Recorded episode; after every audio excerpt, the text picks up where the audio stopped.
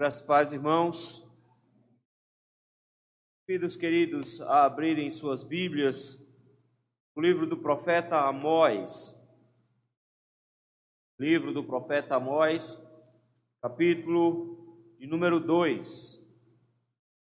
Livro do profeta Amós, capítulo número 2. Nós faremos a leitura, vai do versículo de número 4 ao versículo de número 16 encontrar Daniel, Ezequiel, Daniel fica mais fácil. Ezequiel, Daniel, Oséias, Joel, Amós, Obadias, Jonas, Miqueias, Naum, Abacuco, Sofonias, Ageu, Zacarias, Malaquias. Lembrado do departamento infantil agora, não é? Capítulo 2 de Amós, versículo de número 4, diz assim: Assim diz o Senhor, por três transgressões de Judá, e por quatro não sustarei o castigo, que rejeitaram a lei do Senhor, não guardaram seus estatutos, antes as suas próprias mentiras os enganaram, e após elas andaram seus pais.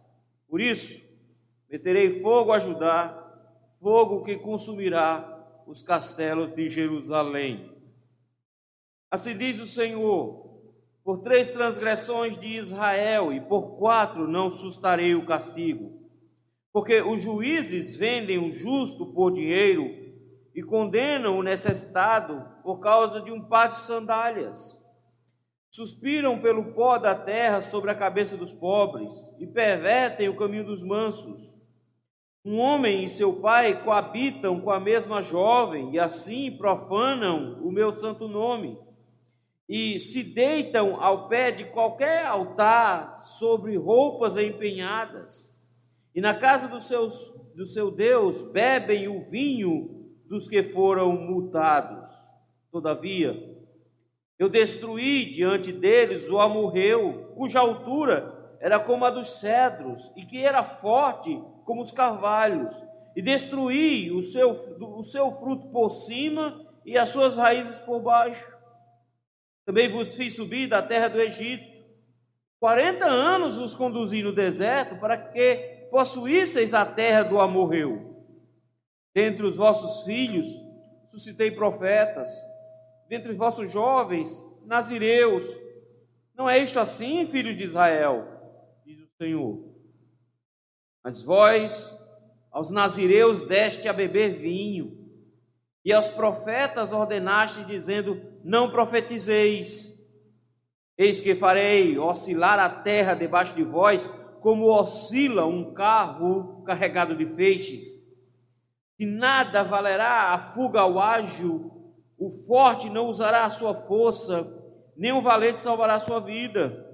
O que maneja o arco não resistirá, nem o ligeiro de pés se livrará nem tampouco que vai montado a cavalo salvará a sua vida. E o mais corajoso entre os valentes fugirá nu naquele dia, disse o Senhor. Orar mais uma vez. Deus bendito, santo e eterno, louvado seja o teu nome. Senhor, nós queremos te agradecer, meu Pai, pelo privilégio imenso que o Senhor nos dá de nos reunirmos com o teu povo e na tua casa buscarmos a tua presença e adorarmos o teu nome no teu dia. Te agradecemos, meu Pai, por este momento, onde podemos abrir a tua palavra e ouvir a sua voz, Senhor.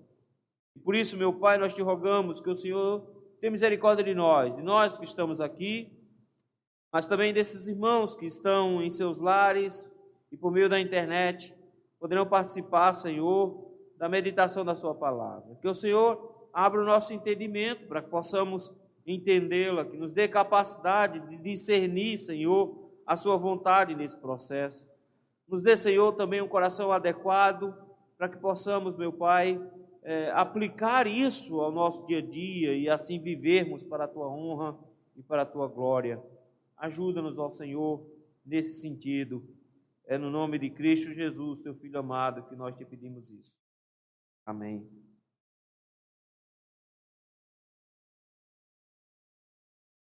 Alguém, meus irmãos, já definiu a nossa época como um, período fluido, líquido. Isso porque tudo que nós temos ao nosso redor hoje é extremamente adaptado e não, não há nada mais consolidado. Tudo é mutável ao nosso redor. Afinal, tudo é relativo. E essa mutabilidade, essa fluidez, essa liquidez, ela se aplica em qualquer área das nossas vidas. Isso finda se aplicando também nos relacionamentos. Nós vivemos hoje uma época de relacionamentos extremamente fluidos. Os relacionamentos hoje são praticamente superficiais. Nós temos 5 mil amigos no Facebook, mas que a gente não conhece nem 10% deles. E com esses 10% que a gente conhece, a gente se encontrou com eles menos de 1%. E desse 1%, uma conversa boa e particular, a gente não teve nem sequer com 5%. É preciso entender então que os nossos relacionamentos foram afetados por essa época, de forma que nós hoje vivemos relacionamentos superficiais e quebrados.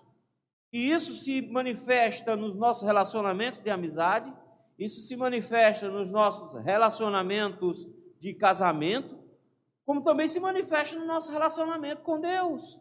A igreja de Cristo tem encarado o relacionamento com o Senhor com muita fluidez, como se o relacionamento com o Senhor não fosse uma coisa tão séria a ser tomada.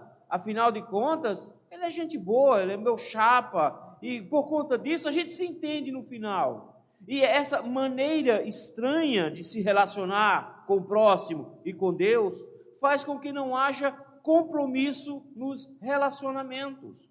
Ninguém mais se compromete em andar nos relacionamentos, nem em longevidade, ninguém se compromete em ter relacionamentos longos, nem profundidade, ninguém se compromete em ter relacionamentos realmente sólidos. Por conta disso, romper relacionamento é um clique, é só chegar lá e desfazer amizades.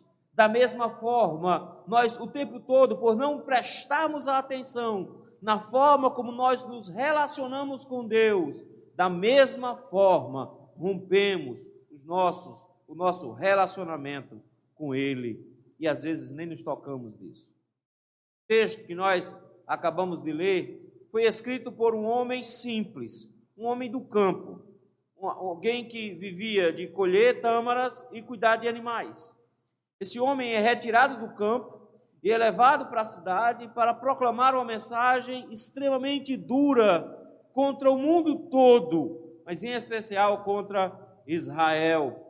E estava vivendo uma época que, de, de extrema prosperidade. Jeroboão II tinha conseguido produzir em Israel um período de fartura, da mesma forma, Judá estava vivendo um bom momento de, de financeiro, não estava havendo guerras, eles, eles tinham conseguido se equilibrar nesse sentido, havia uma estrutura política muito bem equilibrada, então o período estava, estava bom, estava, todo mundo estava prosperando, e de repente se levanta Amós e proclama o juízo de Deus contra o povo. Isso é interessante que a forma como ele faz é bem diferente, é bem distinta dos versículos, do versículo 1 do capítulo 1 até o versículo 3 do capítulo 2, nós vimos o que ficou conhecido como a armadilha de Amós. O que ele fez, na verdade, é iniciar o processo de pregação a partir das nações vizinhas, desde a mais distante até as mais próximas. Ele começa desde lá do finalzinho, lá da região de Damasco, versículo número 3, até chegar na região mais próxima de Moabe, de Amon, no capítulo número 2. Ele vai se aproximando de Israel, e enquanto ele vai se aproximando, ele usa sempre a mesma estrutura, o mesmo mote.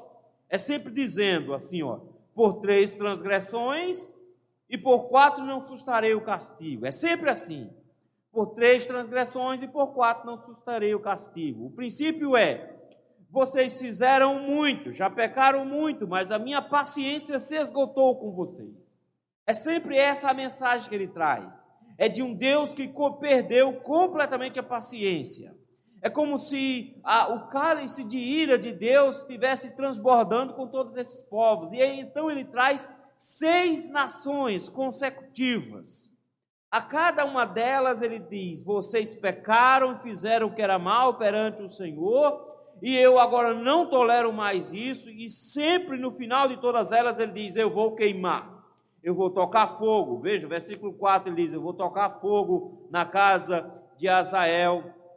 Depois ele vai dizer, ah, versículo 7, meterei fogo nos muros de Gaza. O tempo todo é vou colocar fogo, vou tocar fogo, eu vou queimar.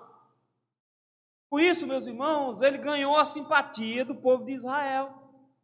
Porque quando você diz assim, ó, oh, povo do mundo, vocês que vivem nos bares, vocês que vivem ah, na, nas boates, enfiados nos becos, se drogando, vocês vão receber o castigo de Deus. Aí o povo de Deus, é verdade.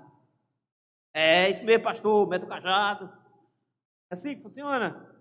Era assim que Israel estava se portando, olhando e dizendo: É isso mesmo, que Deus destrua eles todos, desde Damasco até Moab, que Deus desce o cajado mesmo, que o Senhor derrame fogo, porque isso aqui é bom. Mas por isso que é uma armadilha. É uma armadilha porque ele começa de fora, mas ele termina esse período de profecias em Israel. Nesse momento, já fazia pouco mais de 100 anos que o povo de Deus tinha se dividido em dois países. Por causa do pecado de Salomão, Deus disse que o filho dele não reinaria no reino completo como Davi deixou. E dividiu o reino. Roboão fica com o reino, com duas tribos, Judá e Benjamim. As outras dez tribos seguem outro líder chamado Jeroboão. Daí então agora nós temos Judá e Israel. O povo de Deus inteiro é dividido nesses dois povos. E por conta disso, agora, de repente, nós temos um boiadeiro que traz uma mensagem dizendo: vocês todos romperam o relacionamento com Deus. A forma como vocês vivem corrompeu o relacionamento que vocês tinham com Deus. E é isso que eu gostaria de ver com os irmãos hoje pela manhã. Os perigos de romper relações com Deus. Podemos, meus irmãos, romper o relacionamento com Deus entre outras maneiras. O texto vai nos mostrar pelo menos três maneiras como nós podemos romper o nosso relacionamento com Deus. Primeira maneira de nós rompermos o relacionamento com Deus está aí nos versículos 4 a 5. É quando damos, não damos mais ouvidos à voz do Senhor. A fórmula é a mesma. Por três transgressões, pela quarta eu não sustarei o castigo. Agora ele aponta com muita tristeza a, a arma do Senhor, a profecia de Deus contra o seu próprio povo. Amós, ele é da região de Judá. E agora que ele pregou para todas as nações vizinhas, ele agora aponta sua arma para Judá e diz: Por causa da quarta transgressão de Judá, eu não susterei o castigo que virá sobre Judá também. Notem, meus queridos, que Deus não faz distinção entre pecadores, e mesmo que esses pecadores sejam do povo dele. Mas tem um fator bem diferenciado aqui. Primeiro é o, o motivo pelo qual Deus julga. Segundo é a rigidez com a qual Deus julga. Quando Deus julgou as seis últimas nações, nenhuma delas foi acusada de quebra de aliança de relacionamento com Deus. Pelo contrário, eles não tinham nenhum tipo de relacionamento com Deus. Eles não tinham a escritura para orientá-los. Eles não tinham profetas para conduzi-los. Eles não tinham a voz de Deus os orientando, mas eles tinham a voz da natureza. E o tempo inteiro, do versículo 3 até o versículo 3 do capítulo 2, o Senhor fica dizendo que o povo do mundo tinha quebrado os relacionamentos entre si. O Senhor os acusa de serem escravagistas, os acusa de serem desonestos, acusa que eles estão explorando os pobres. E o Senhor começa a mostrar que o problema deles eram do relacionamento com o seu próximo, e eles eram cruéis, maldosos, maliciosos, imorais e assim por diante. Notem que o tempo todo é pela quebra do relacionamento com o próximo que Deus está julgando os vizinhos. Mas Judá é diferente. Judá não era simplesmente um povo como qualquer um outro. Judá tinha um grande diferencial. Judá tinha relacionamento com Deus. Judá tinha um pacto com Deus. E é com muita tristeza que Amós aqui chega e olha para o seu próprio país, olha para a sua própria região e diz: Vocês precisam ouvir agora a voz da profecia de Deus. Logo, Israel, Judá que tinha o templo, Jerusalém é, pertencia a Judá, o templo estava em Judá, os sacerdotes estavam em Judá, Judá tinha toda a base para funcionar de forma correta. Judá tinha se mantido fiel à aliança que Deus deu a Davi, tinha permanecido com Roboão, filho de Salomão, filho de Davi. Eles tinham a própria herança do Senhor como rei. Qual é o grande problema de Judá? Versículo número 4. Ele diz: Eu não vou suscitar o castigo, porque rejeitaram a lei do Senhor. Logo de cara, ele começa a nos mostrar que o grande problema de Judá foi não querer a lei de Deus. A palavra que Amós escolhe aqui para falar da relação do povo com a lei de Deus é pesadíssima. Porque ele não só diz que o povo não queria, mas era que como se a rejeição fosse por uma, uma, um nojo que eles tinham pegado da lei. É como se você tivesse olhado para uma comida e a comida fosse muito, muito feia, que a comida fosse com cheiro esquisito e você pegasse nojo, ficasse com repulso daquilo e por isso mesmo você não se aproxima daquilo. É assim que eles estão olhando para a Bíblia. Eles olham para a lei do Senhor e, e, sentem repulsa dela, e por conta disso eles a rejeitam. Eles não querem a Bíblia porque eles não gostam dela. A rejeição de Israel, meus irmãos, aliás, a rejeição de Judá, veio diretamente ao Senhor porque eles rejeitaram a Escritura. E porque eles rejeitam a Escritura, olha como é que continua o texto. O texto diz assim: e não guardaram os seus estatutos. Eles olham para a lei e não gostam do que vem na lei, e por isso eles rejeitam a lei, e porque eles rejeitam a lei, eles deixam de praticar a lei. Qual é o problema em não ler a Bíblia? Qual é o problema em não gostar de ler a Bíblia? É porque ela nunca fica simplesmente no campo das ideias, nunca fica somente na mente, vai para os atos, se expressa na vida. Quando nós não temos prazer na lei do Senhor, nós nos tornamos árvores secas e sem raiz. Quando nós não temos prazer na lei do Senhor, nós passamos a deixar de lado os mandamentos do Senhor para os cumprir. E por não conhecermos a Escritura e por não conhecermos a vontade do Senhor, nós findamos andando em caminhos tortuosos. Meu povo peca, meu povo erra por não conhecer a Escritura. Ah, meus irmãos, que tempo estranho nós também estamos vivendo hoje, onde, da mesma forma que o Judá o povo de Deus rejeita a Escritura, sente nojo dela. Eles gostam de cantar, isso eles gostam. Então, se você chamar para um louvor, eles cantam que é uma beleza. O povo de Israel também gostava de cantar. Lá no capítulo de número 7, eles cantam que é uma beleza, mas eles não gostam de maneira alguma da Escritura. Um povo de Deus que não ama a Escritura está fadado a caminhar em erro, está fadado a caminhar em caminhos que não são os caminhos do Senhor. Mas não, a gente tenta caminhar no caminho de Deus, mas só tem um caminho que você pode percorrer se você não está percorrendo o caminho da verdade. Olha o final do versículo. Eles rejeitam a lei eles não guardam os estatutos. Por isso mesmo, eles, as suas próprias mentiras, os. Quando nós não nos agarramos à verdade das Escrituras, a gente inventa mentira para se agarrar. Não é possível meio termo.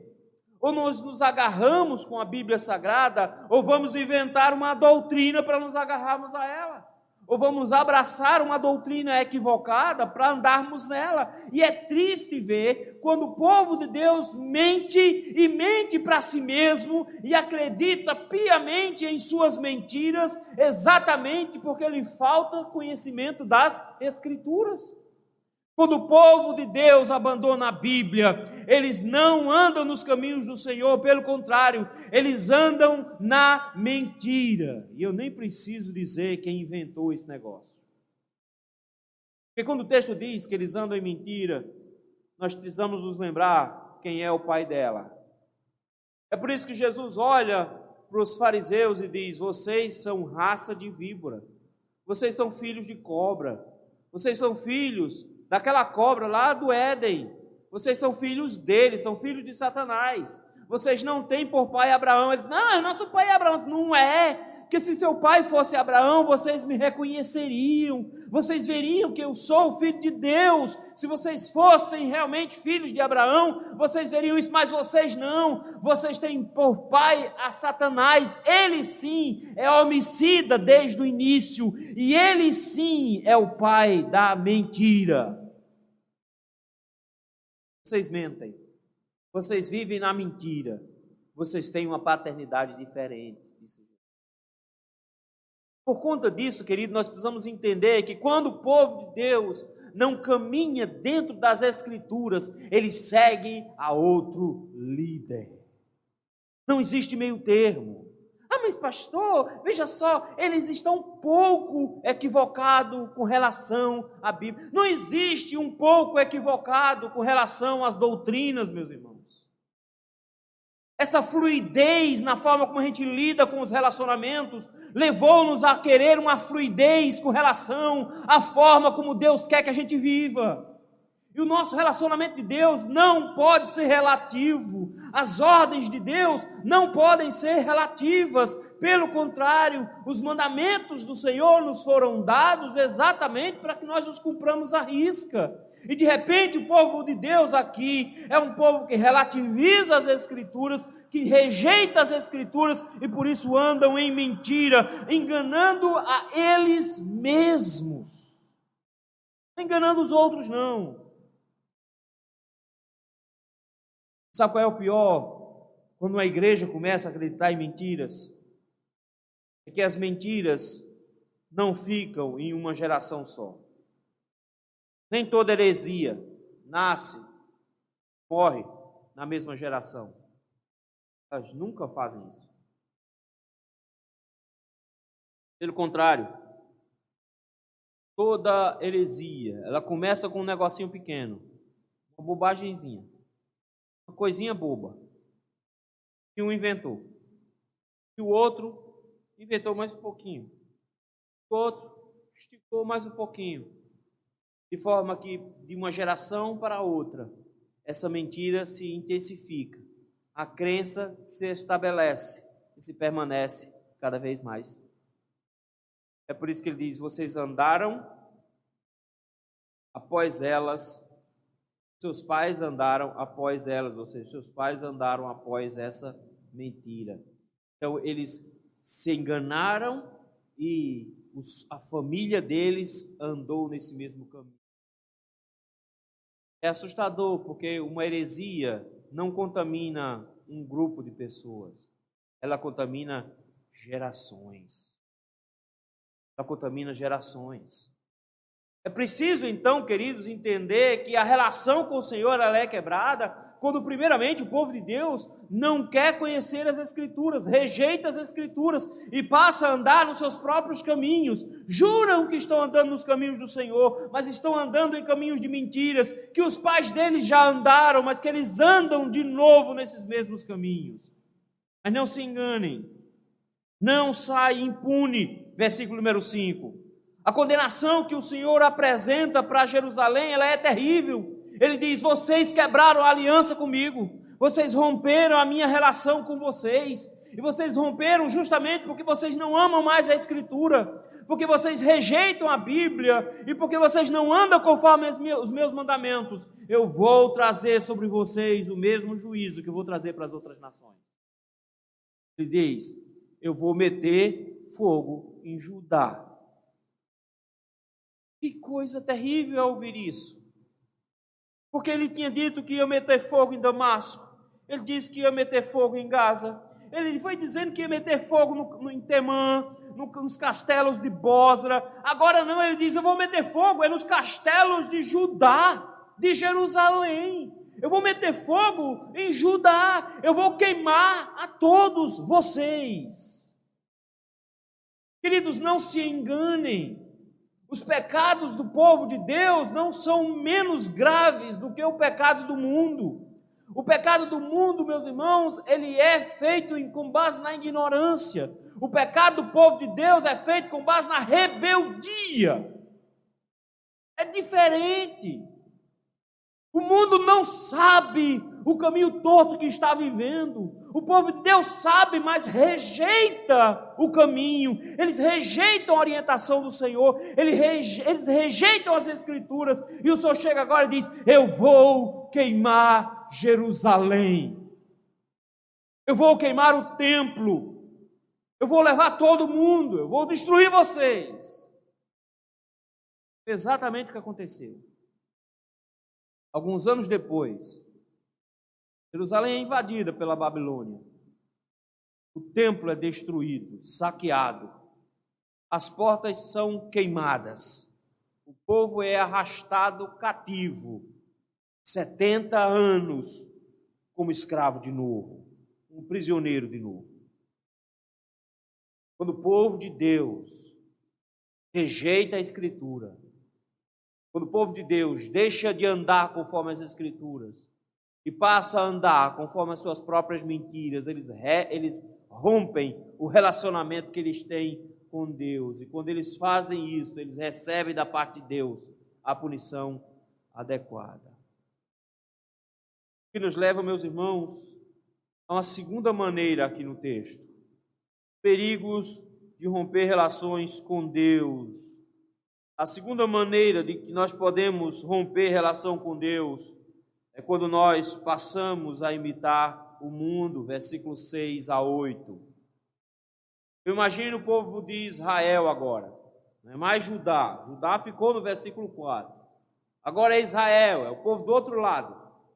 São os seguidores de Jeroboão II. Período bom que eles estavam vivendo, prosperidade por tudo quanto era lado. Eles olhando assim para um lado, dizendo: Rapaz, Deus hoje está 100%. A voz de Deus está muito boa, porque é interessante que Deus tirou Amós lá de Judá e levou exatamente para Betel, para a região próxima a Samaria, que era a região onde havia a adoração de Israel, não de Judá. O Senhor levou Amós para dentro de um território estrangeiro, porque Judá é o território de, de Amós, Israel não. E de repente, quem está ouvindo todas essas profecias é justamente Israel. E eles estavam dizendo: rapaz, nossos sonhos se realizaram. Porque afinal de contas, Deus vai destruir todas as nações vizinhas. Bem feito para eles. Nosso inimigo maior, Judá, que se acha todo, todo, todo chique. Judá que só quer ser o templo, só quer ser o sacerdote. Eles lá que se gabam de tudo, nós aqui somos os pobres, os, os ruins. Olha aí, Deus vai castigar eles. Está vendo? Fala mais, Jeová. Agora, a armadilha de Amós vai se fechar. Porque agora ele aponta suas armas para Israel. Quando ele aponta suas armas para Israel, ele usa a mesma técnica que ele usou com Judá. Lembrem, quando ele olha para as nações, ele diz, ele diz: "Vocês estão se matando. Vocês estão maltratando um ao outro. A relação pessoal de vocês está muito ruim. Por isso que eu vou matar vocês." Quando ele olha para Judá, ele disse: "A sua relação comigo está quebrada." Ele faz a mesma coisa com Israel. Ele diz: "Vocês ainda são o meu povo." Não é porque vocês abandonaram Davi. Não é porque vocês se separaram de Jerusalém do templo e criaram uma religião própria para vocês. Não é porque vocês criaram altares para vários deuses, para um bezerro de ouro. Não é porque vocês fizeram isso que eu abandonei a aliança que eu tinha com vocês. Agora eu quero dizer para vocês a mesma coisa que eu disse para os outros. Versículo de número 6. Por três transgressões de Israel e por quatro não sustarei o castigo. Ele chega agora a dizer: Eu quero dizer os pecados de vocês. E os pecados de Israel, meus irmãos, são extremamente graves. O texto começa nos mostrando que eles praticam injustiça da mesma forma que os povos das nações vizinhas mas com um agravante. As nações vizinhas praticavam injustiça com base no, na forma como eles gostam de se relacionar. Mas o povo de Deus sabia como deveria praticar a justiça, mas está fazendo exatamente o oposto. Olha o que, que eles fazem, versículo número 6. Não, não, não é o STF, é só parecido. O texto diz assim: Porque os juízes vendem o justo por dinheiro. Chega agora e diz: o que é que os juízes fazem? Vendem sentenças. Claro que isso aqui é uma coisa exclusiva de Israel. O Brasil nunca viu um negócio desse. Mas o que é que eles estão fazendo aqui, basicamente? Não importa o caráter da pessoa, importa é o que o cara tem para estar. Esse é o princípio. Ganha a causa quem tem mais dinheiro. Quem paga melhor? Não interessa a justiça. A gente torce as leis, contanto que a pessoa que pagou bem seja favorecido. E é isso que eles estão fazendo, meus irmãos. Eles instalaram a corrupção como base de juiz em Israel.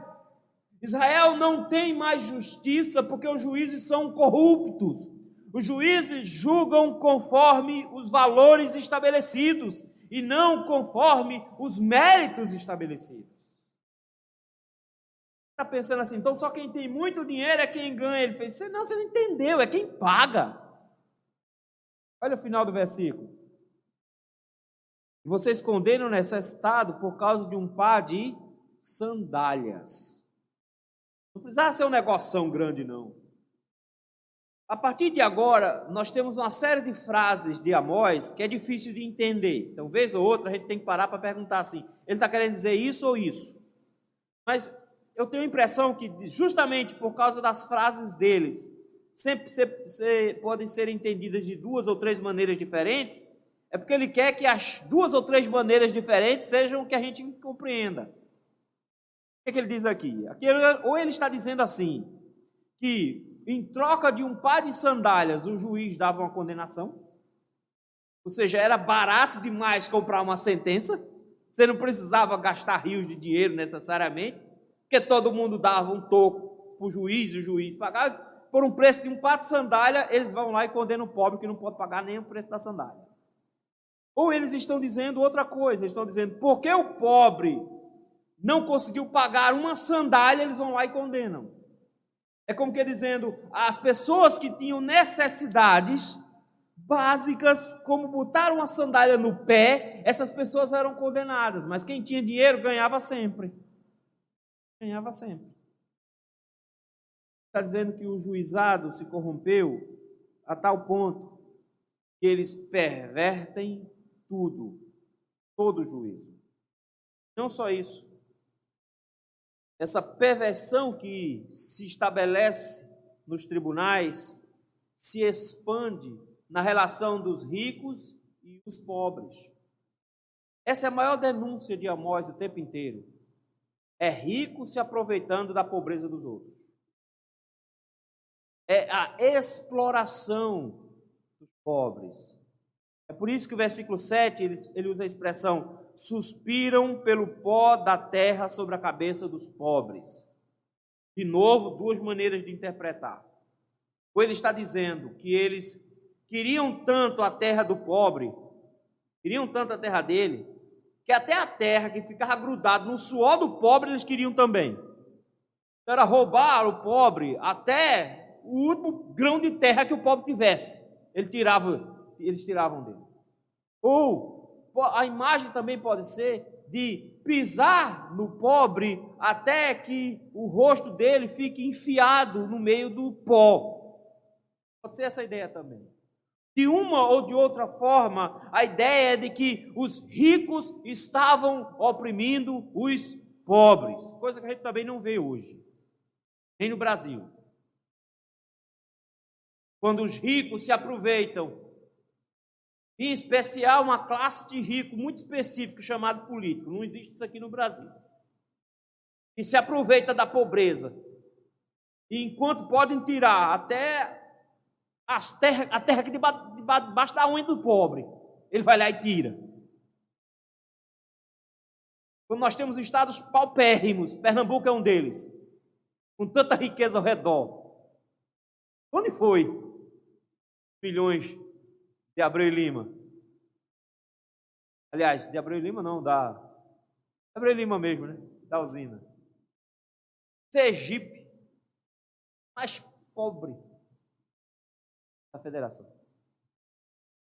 A terra debaixo das unhas dos pobres está sendo tirada por gente opressora.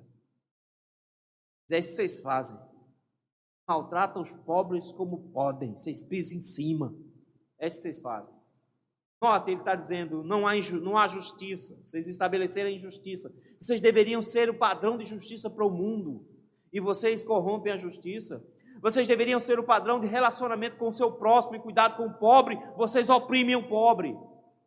Terceiro, vocês deveriam ser um padrão de moralidade. Mas olha como é que eles se comportam.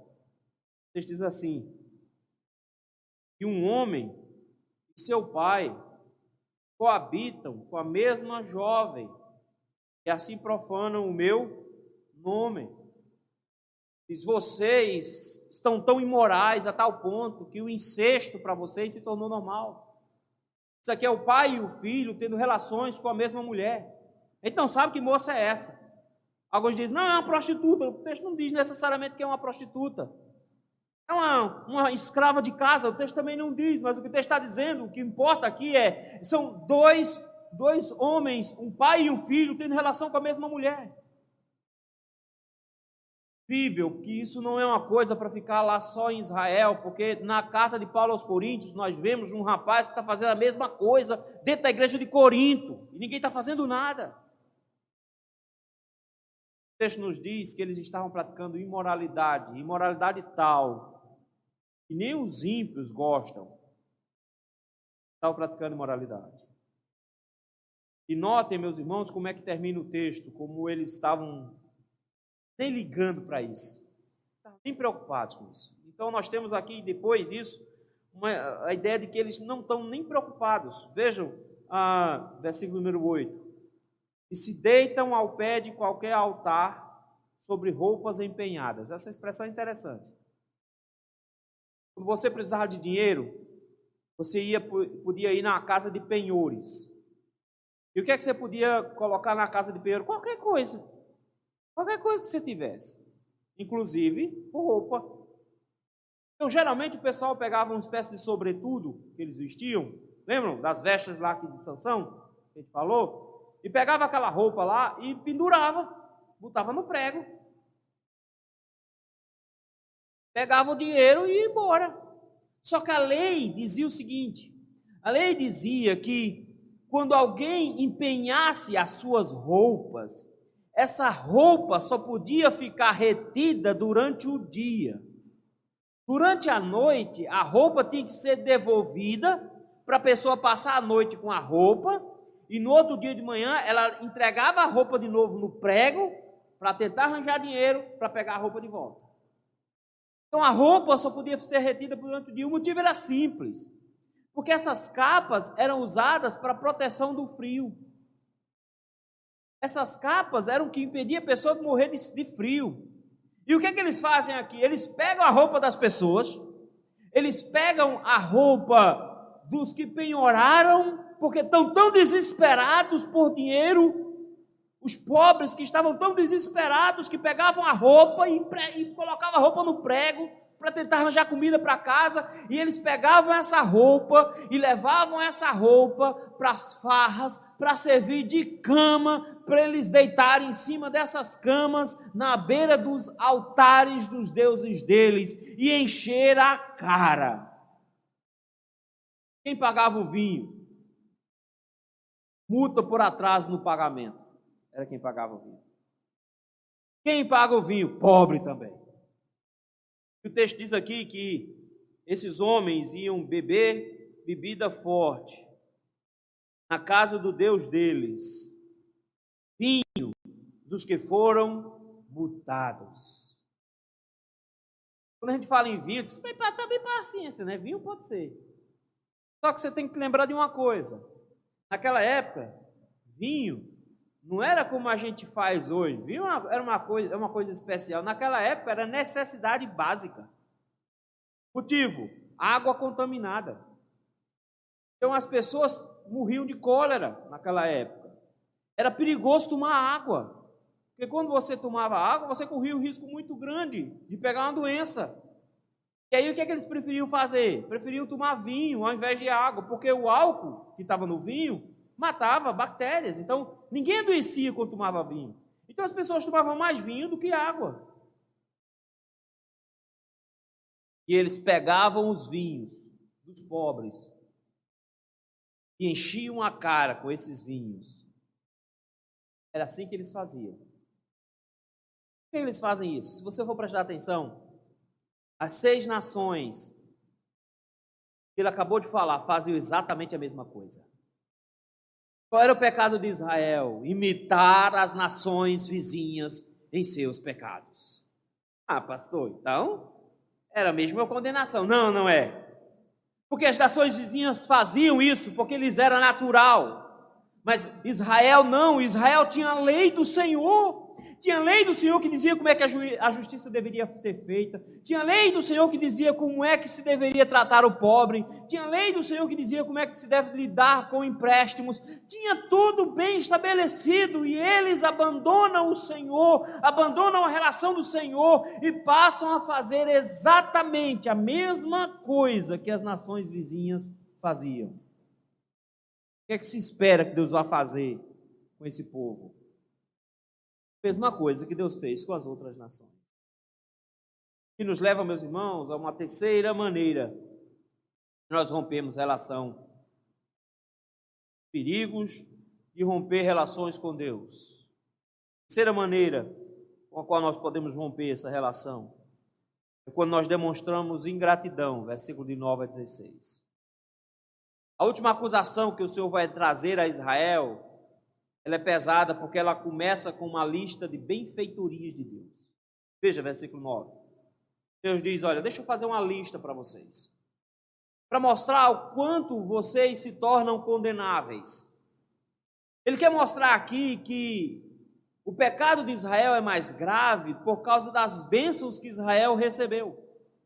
Primeiro, versículo número 9, ele diz: Eu destruí de diante de vocês os amorreus. Está pensando na entrada da te na terra prometida. Quando os espias deram uma olhada lá e disseram: os cananitas são imensos, eles são muito altos, a gente, são a gente é pequeno, parece gafanhoto perto deles, não dá para entrar. Quando Josué entra, não entrou gente diferente, não. Ele encontrou homens altos, ele encontrou homens fortes, poderosos. O, texto chega a dizer aqui que eles parecem com cedros na altura e carvalhos na força. Então, não eram uns varapau comprido, feito jogador de basquete. Eram os caras que tinham a altura de um jogador de basquete, mas parecendo alterofilista. Eram uns cabas marrudo, grande, alto. Israel, miudinhos, coitados, os magrela que vinham lá do deserto. É isso que ele diz. Eles eram assim, em outras palavras, eles eram invencíveis. Mas o que é que eu fiz? Quando vocês foram entrar na terra prometida, eu destruí a eles. Eu fui na frente de vocês e os destruí. Não foram vocês que lutaram, porque vocês não tinham condições. Vocês eram um bando de pirraia magricela. Vocês não tinham condições de vencer aqueles homens. Eu os destruí e os destruí por completo. Ele diz: Eu destruí desde o fruto de cima até as raízes de baixo. Eu destruí os inimigos de vocês, e vocês entraram na terra, porque eu dei a terra a vocês. E antes disso, versículo número 10, Antes de vocês entrarem na terra, eu preciso que vocês se lembrem. Eu tirei vocês do Egito. Vocês eram escravos lá. 40 anos vocês passaram no deserto. E eu conduzi vocês até a terra dos amorreus, até a terra de Canaã. Eu salvei vocês, eu libertei vocês do Egito, eu sustentei vocês durante 40 anos no deserto, eu destruí os cananeus na sua frente, eu dei a terra a vocês, eu fiz tudo isso a vocês. Olha a quantidade de presentes que eu dei a vocês. Você pode pensar assim: ótimo, bom, passa na cara, né? Mas Deus pode. Ele está dizendo: quem era você, meu filho? Você não era nada. Era um bando de gente presa lá no Egito, chorando e, e reclamando, e, e continuando sofrendo. Eu arrastei vocês de lá, segurei e sustentei vocês por 40 anos no deserto, dei uma terra de mão beijada para vocês, mas isso foi pouco. Eu dei mais coisas, versículo 11. Olha o que Deus tinha dado. Dentre os vossos filhos, eu suscitei profetas. Eu falava com vocês. Eu suscitei homens para trazer a minha palavra a vocês, ou seja, eu não deixei vocês sem orientação. Eu trouxe orientação a vocês, eu trouxe pregadores para vocês, que diziam a vocês o que vocês deveriam fazer. Então eu não só salvei vocês, eu não só sustentei vocês, eu não só presenteei vocês, eu instruí vocês. E ele ainda diz mais: E entre os jovens de vocês, além de suscitar profetas, eu suscitei nazireus. Você sabe o que é o nazireu? Nazireu era alguém que era consagrado, ele podia ser consagrado desde o ventre da sua mãe. Nós temos o caso de Sansão, que foi assim. Nós temos o caso de Samuel, que foi assim, consagrado desde o ventre da sua mãe. Nós temos outros que fazem voto de nazirato depois Paulo fez um voto nazirato também. E aqui é: eu chamei vocês, homens, para serem santificados, para servirem de exemplo de santificação. Porque o Nazireu era alguém que, sendo consagrado a Deus, ele tinha três compromissos. Primeiro, não tocar em cadáver, ele não podia tocar em defunto. Segundo, ele não podia cortar o cabelo, era o símbolo de que ele era alguém consagrado a Deus. E ele não podia beber vinhos. Nós vimos isso com a história de Sansão. Nós vamos terminar essa história hoje. Era assim que o Nazireu se comportava. Então, quando você olhava para o Nazireu, você via: eis um homem consagrado ao Senhor. Ele disse, Eu fiz isso. Eu criei entre vocês exemplos de consagração. Vocês conseguiam ver esses exemplos na rua. Notem quantas bênçãos Deus deu a Israel. Deus deu a Israel salvação. Deus deu a Israel provisão. Deus deu a Israel bênçãos. Deus deu a Israel a sua palavra por meio de pregadores. Deus deu a Israel exemplo de consagração e santidade no meio de, deles. Deus deu a eles bênçãos. E o que é que eles fazem com essas bênçãos? Versículo número 12. Olha aí. Mas vós, aos nazireus, o que é que vocês fizeram? Testes a beber vinho. E aí chega o rapaz, cabelão. Você é nazireu? Sou consagrado ao Senhor. Ah, rapaz, deixa de ser besta. Jovem desse jeito, vamos aproveitar a vida. Vamos aqui um golinho. Não, não posso, sou consagrado a Deus. Ah, deixa de bobagem. Por causa de um golinho só. Não vai fazer diferença nenhuma, rapaz. Um gole dá nem para sentir o gosto. Toma um aí, vai, senta. Ah, ó, bastão, só toma água, vai pedir suco de laranja. Eles metiam a ridículos aqueles que se consagravam ao Senhor, levavam aqueles que se consagravam ao Senhor a pecar. Claro que isso não existe no meio da igreja. Aquele novo convertido, cheio de gás, nem na Bíblia, feito um trator, orando de manhã, tarde e noite. Não tem aqueles que chegam e dizem, rapaz, deixa de bobagem. Isso é meio, é meio ah, Exagerado, não é não? Aliviado. Daqui a alguns dias ele acalma. Daqui uns dias ele vira um crente mais normal. Agora ele fica meio doido assim mesmo, mas depois ele se acalma. Cara, não precisa orar tanto assim não, bicho. Relaxa. Cada duas palavras citando a Bíblia, não vai ficar um chato. Não seja chato assim não. Vamos relaxar um pouquinho. Vamos tomar uma.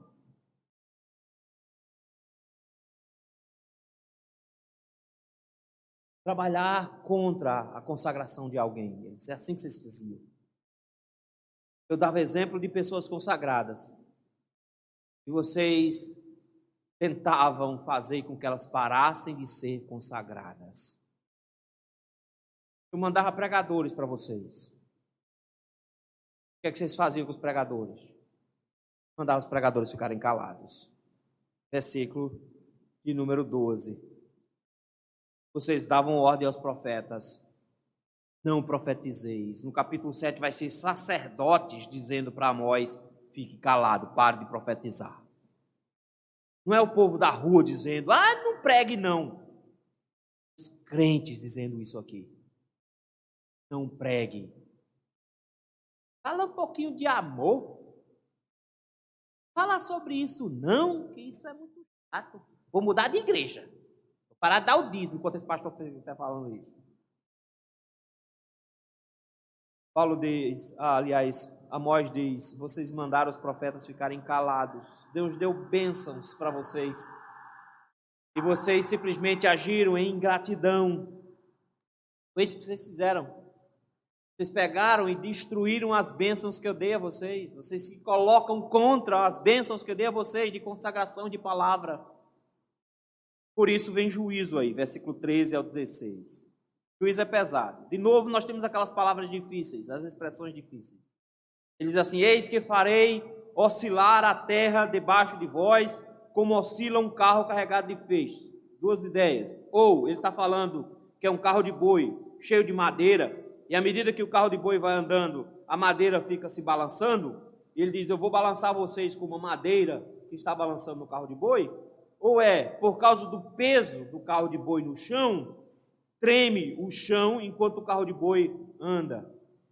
Das duas, uma, ou ele está falando desse esmagar do, do, do, do carro de boi, ou ele está falando do balançar do carro de boi. Nas duas, ele está falando todas as coisas com respeito a um terremoto, que o texto diz que vai acontecer. Versículo número 1 diz que foi dois anos antes do terremoto que ele pregou isso aqui. Ele está dizendo: Eu vou abalar as estruturas de vocês. Eu vou fazer com que vocês não sintam o chão debaixo dos seus pés. Eu vou tirar o chão debaixo dos seus pés e vou fazer vocês fugirem. Versículo 14, 15 e 16 ele diz: Ninguém vai ser macho o suficiente para aguentar o tranco. Ninguém vai suportar o meu juízo. Mas é incrível porque ele tinha dito todo o tempo: Eu vou queimar, eu vou queimar, eu vou queimar. Até Judá ele diz: Eu vou queimar, mas aqui ele não diz que vai queimar, ele diz: Vocês vão fugir. Como que dizendo, vai sobrar um remanescente que vai voltar lá na frente. É um juízo cheio de graça. Vocês vão fugir. O que, é que vai acontecer? Vai valer nada do ágil. Cabe é ligeiro, faz diferença. Cabe é forte, faz diferença também não. Cabe é corajoso, faz diferença também não. Porque no final das contas, quem maneja o arco não vai conseguir ganhar. O ligeiro não vai conseguir correr o suficiente. O cara que é está no cavalo não vai conseguir se salvar. O cara que é corajoso, que é valente, que é brabo, vai fugir nu, vai deixar a roupa para trás para correr mais ligeiro. Não vai ficar ninguém. Ele termina dizendo: Disse o Senhor: Se preparem, vocês vão ter que fugir. E vai ser difícil fugir a Síria invadiu. Estava havendo uma guerra entre a Síria e, e o Egito. Israel estava justamente no meio. Eles acharam que o Egito ia ganhar. E aí ficaram do lado do Egito. E aí, quando a Síria veio, invadiu tudo. E a primeira a cair foi Samaria, logo de cara. Caiu logo de cara. Estava no meio do caminho para o Egito. Perderam a batalha de primeira. Fugiram, foram destruídos, foram levados para o cativeiro. Queridos, quando o povo de Deus, na sua vida, demonstra ingratidão pelas graças do Senhor, o Senhor tira essas graças deles e os condena no final. Alguns desafios para nós, para que a gente possa prestar atenção na nossa relação com Deus. Se a gente não está rompendo relações com Ele. Primeira coisa que a gente precisa observar aqui é como é que eu estou lidando com a Escritura Sagrada. A minha Bíblia, ela é algo abandonado? O meu controle remoto não tem mais nem número, mas a minha Bíblia ainda tem páginas coladas? Eu troco o controle do videogame a cada mês porque ele não aguenta o tranco. Mas a minha Bíblia, eu fico tentando encontrar no domingo, porque não sei onde eu deixei. Será, meus irmãos, que a Escritura está tendo o mesmo tratamento por nós que teve por Israel? Quando o povo de Deus abandona a Escritura, ele não fica neutro, ele inventa mentiras para andar atrás dela. Quando o povo de Deus abandona a Bíblia, eles inventam mentiras para andar ele e os filhos deles nessa mentira. O povo do Senhor rompe relações com Deus quando abandona a Bíblia. Ah, mas eu amo Jesus, eu canto que eu amo Jesus, eu amo, ele me ama, eu amo, ele me ama, eu amo, ele me ama. Mas você não ama a Bíblia, você não ama a Escritura. Como é que você ama o Senhor e não quer ouvir a sua voz? não tem prazer na lei do Senhor, não medita nela de dia e de noite. Como é que nós amamos o Senhor e abandonamos a Sua palavra? Primeiro passo para rompermos relação com o Senhor é quando nós abandonamos a Escritura. E ao abandonar as Escrituras, nós inventamos mentira, o que nos leva a um segundo aspecto aqui e a segunda maneira de nós rompermos relação é quando nós começamos a imitar o mundo. E quando nós não temos um padrão nas Escrituras para imitar, é o mundo que a gente imita. Meus irmãos, nós passamos no Brasil mais de oito horas diárias de frente a uma TV. O brasileiro passa mais tempo assistindo televisão do que trabalhando. O brasileiro passa mais tempo assistindo televisão do que dormindo. E nós assistimos TV e nós vemos vídeo na frente de uma tela, seja no computador, seja no celular, no tablet ou no, na, na TV. Nós passamos tanto tempo absorvendo de tudo quanto é coisa ali e a gente acha que não está aprendendo nada, mas estamos, estamos aprendendo a forma do mundo viver. E quando nós passamos a imitar o mundo, nós fazemos as coisas que o mundo faz e achamos que isso é extremamente natural é comum. Todo mundo faz assim. Qual é o problema? E um um pouquinho de moralidade na vida. Nenhum casal sobrevive sem um pouquinho de safadeza. Todo mundo tem que consumir um negocinho assim, né, pastor? Para ficar mais animada a relação. Pastor, não dá para viver a vida assim, sendo um empresário, sem dar uma arrumada nas coisas por debaixo. Se não entrar nada por debaixo do pano, pastor, a gente morre de fome. Ah, pastor, você não entendeu. Se a gente não der o toco para o guarda, ele fica parando a gente o tempo todo. Um pouquinho de corrupção não faz mal a ninguém. Queridos, quando o povo de Deus abandona as Escrituras e passa a olhar para o mundo como padrão de referência de comportamento, ele rompe relação com Deus, porque ele se torna amigo do mundo. E quem é amigo do mundo constitui-se inimigo de Deus. A gente falava um negócio muito antigamente. Fulano, dá testemunho, dê testemunho. A gente tem que dar testemunho de crente. Ah, mas deixa isso ser besteira de testemunho. Queridos, dar testemunho de crente não é nada mais, nada menos do que ser diferente do mundo. Quando o povo de Deus imita o mundo, ele não está ganhando o mundo, é o mundo está o ganhando. Está rompendo relações com Deus para manter uma amizade que vai destruí-lo. Isso tudo acontece porque o povo de Deus é ingrato com as bênçãos que o Senhor deu. Porque o Senhor nos salvou em Jesus Cristo. Ele nos tirou do império das trevas e nos transportou para o reino do Filho do seu amor. Ele nos deu a garantia da nova Canaã da terra prometida. Ele nos acompanha, disse que estaria conosco todos os dias até a consumação dos séculos. Ele nos deu dos seus profetas para pregarem para nós constantemente. Ele nos deu na igreja exemplos de santidade de homens de Deus, mas o que nós fazemos? Corrompemos os santos, calamos os profetas e somos ingratos com as bênçãos, abandonamos o Senhor, rompemos relação com Ele, mudamos de igreja porque não gostamos do pregador, tentamos dissuadir os irmãos que querem ser santos a se tornar menos radicais. Quando o povo de Deus se porta assim, ele não pode esperar outra coisa a não ser juízo da parte do Senhor. Queridos, nós vivemos numa época difícil, fluida, onde os relacionamentos são quebrados com muita naturalidade. O povo de Deus tem quebrado o relacionamento com Deus. O bonito nisso aqui é que existe graça no final. Porque o Senhor nos dá a oportunidade de nós nos arrependermos nós voltarmos atrás, de amarmos a Escritura, de imitarmos o Senhor, de manifestarmos gratidão para com as bênçãos que Ele nos deu. Para que a gente possa, então, ter um relacionamento mais firme com Ele.